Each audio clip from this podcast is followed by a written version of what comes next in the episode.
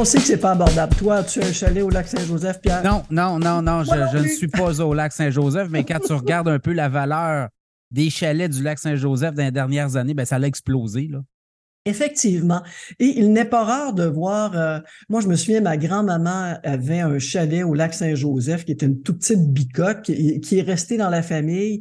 Euh, puis après, bon, qui a été transféré à d'autres membres de la famille, euh, mais qui n'est pas venu de mon côté. Mais ce sont des chalets qui se vendent 1,5 million. C'est pas rare aujourd'hui. en fait, c'est euh, quand on dit en immobilier les trois choses importantes, le site, le site, le site.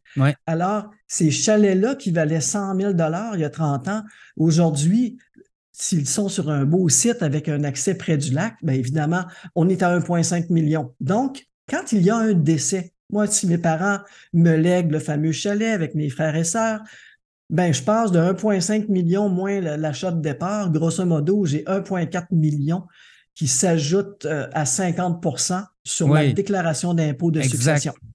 Ça prend une belle planification euh, fiscale là aussi. Hein? Je pense que. Et là, c'est important là, parce que là, tu nous dis le, le, conseiller financier, lui, euh, est-ce que c'est lui le mieux placé? il y a des stratégies, là. Hein?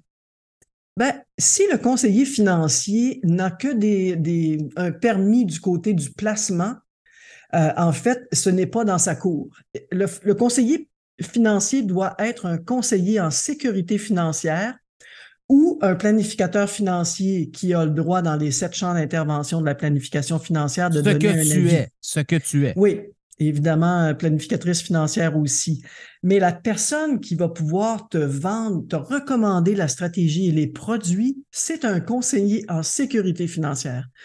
Donc, le conseiller, quand le conseiller connaît bien son client, il ne connaît pas juste son client, il s'intéresse à toi, Pierre, tes parents, est-ce qu'ils pourraient te léguer un jour, euh, vas-tu hériter euh, de, ci, de cela? Euh, donc, plus ton conseiller financier te connaît, et ensuite, toi, moi, quand je dis à mes clients, comment allez-vous léguer à vos enfants? souvent, les gens vont arriver à 50, 60 ans avec beaucoup beaucoup d'accumulation des biens qui sont libres d'impôts et ils vont avoir le réflexe de dire, bon, ben, j'ai plus besoin d'assurance. Moi, j'ai ma sécurité financière, c'est ma maison, ce sont mes REER, mes placements. Mais dans le cas euh, qui, qui, nous intéresse, si j'avais un chalet d'1,5 million à léguer à mes enfants et qu'il y avait peut-être une facture d'impôt de 3 ou 400 000 dollars, euh, euh, comment comment mes enfants seraient pris avec ça? Oui, parce que c'est pas seulement la valeur, c'est qu'eux doivent le déclarer à l'impôt. C'est un transfert, c'est un gain, euh, c'est une, résidence euh, secondaire, donc c'est imposable, hein, c'est ça? C'est ça. En fait, si le chalet était roulé au conjoint, c'est une autre histoire. Mais si le chalet est vraiment légué aux enfants, ben à ce moment-là, il y a une facture euh, fiscale à la clé. Et bon, si on est trois enfants, puis il y en a qui disent, bon, ben moi, je voudrais le chalet, moi, je préfère l'argent, ben, celui qui veut garder le chalet, puis qu'il y, y, a toute la considération financière des impôts, et c'est, ça peut être une mauvaise surprise. Donc, ce qu'on pensait être le plus beau cadeau au monde pour nos héritiers peut se révéler être euh, une petite roche, là, un petit caillou dans le soulier, comme on dit. Donc, dans ce cas-là, ça nous prend, ça nous prend une, euh, préparation, ça nous prend un plan euh, précis que dans telle situation qui arrive, ben, on va avoir à vivre, euh, on va devoir soit euh, avoir une facture fiscale et peut-être même un paiement hein, à quelque part, là, si on décide de le garder ou pas, selon. Donc, c'est important d'avoir le, big picture, c'est ce que tu nous dis. tout à fait, tout à fait. En fait, c'est plus qu'important. C'est impossible de, planifier sa réussite financière, son patrimoine familial si on n'est pas allé jusqu'au bout du plan.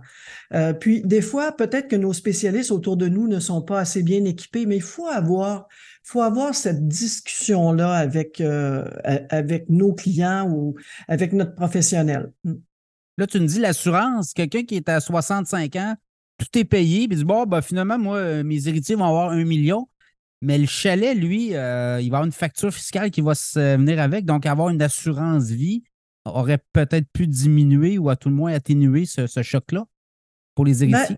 en fait, souvent, ce que je, recommande à mes clients, parce que les clients eux-mêmes n'ont plus besoin de se protéger, ben, ça peut être facile de prendre, au lieu d'annuler leur assurance, de transférer la responsabilité de la police aux enfants.